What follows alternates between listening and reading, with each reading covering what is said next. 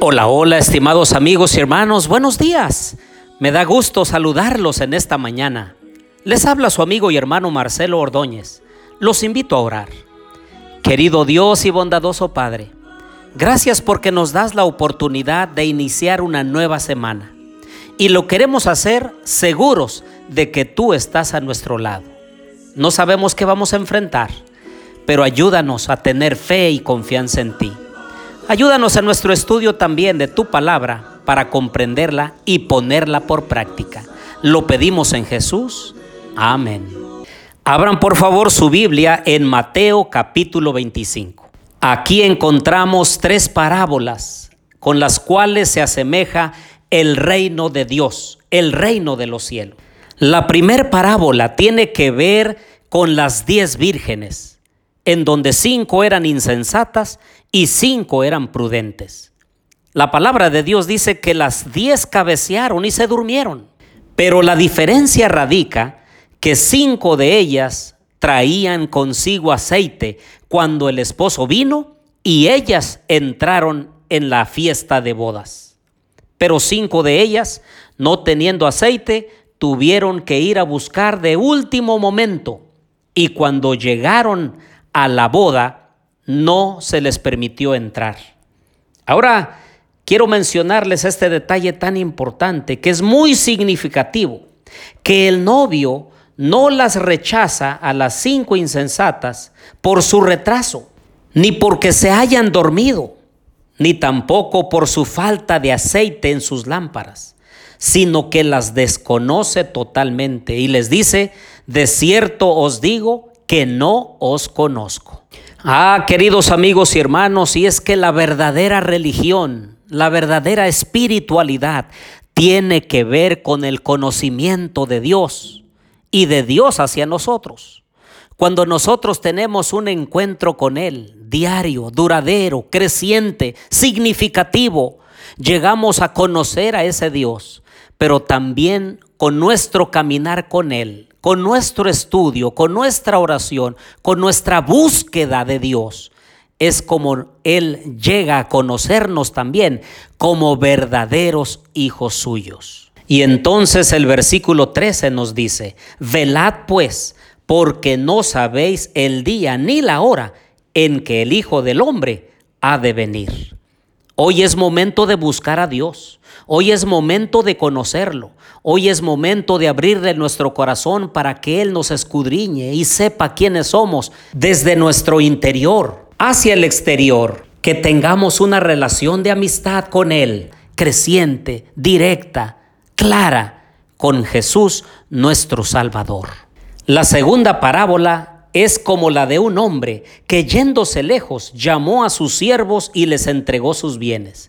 A uno le dio cinco talentos, a otro dos y a otro uno. Y entonces se marchó lejos.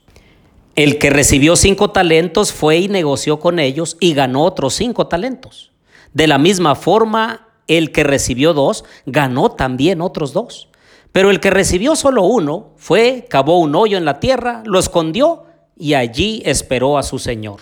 Cuando el Señor vino, entonces alabó al que había conseguido otros cinco y otros dos. Pero aquel que había recibido solo uno mostró falta de fidelidad, no dedicó tiempo, ni empeño, ni dedicación en multiplicar, en hacer crecer los bienes que su Señor le había confiado. Por lo cual el versículo 30 dice, y al siervo inútil, echadlo en las tinieblas de afuera. Allí será el lloro y el crujir de dientes. Y es que de la misma forma que las cinco vírgenes insensatas, este hombre que había recibido un solo talento, en realidad no conocía a su Señor, porque dijo de él, yo te conocía que eres hombre duro, que ciegas donde no sembraste y recoges donde no esparciste por lo cual tuve miedo. Y es que este hombre no conocía a su Señor, porque él había sido el primero que había repartido los bienes. Así sigue siendo nuestro Dios con nosotros. Él es el que da, Él es el que provee, Él es el que vacía todas las riquezas celestiales sobre nosotros. Y lo único que debemos mostrar es fidelidad y compromiso con nuestro Padre Celestial.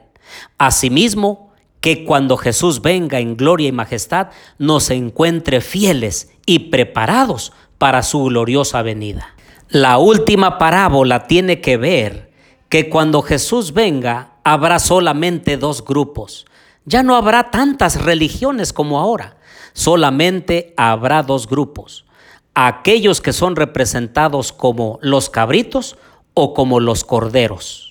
Los primeros muestran insensatez y falta de sensibilidad por las necesidades de los demás, pero los que son representados por las ovejitas o los corderos muestran compasión hacia sus hermanos y entonces el rey les dirá, venid benditos de mi Padre, heredad del reino preparado para vosotros desde antes de la fundación del mundo, porque tuve hambre y me diste de comer, tuve sed y me diste de beber, fui forastero y me recogisteis.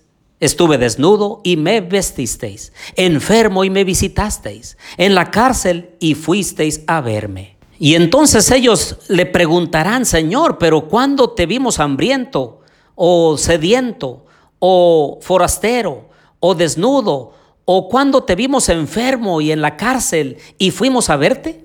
Y entonces el rey les dirá, de cierto, de cierto os digo, que en cuanto lo hicisteis a uno de estos mis hermanos más pequeños, a mí lo hicisteis.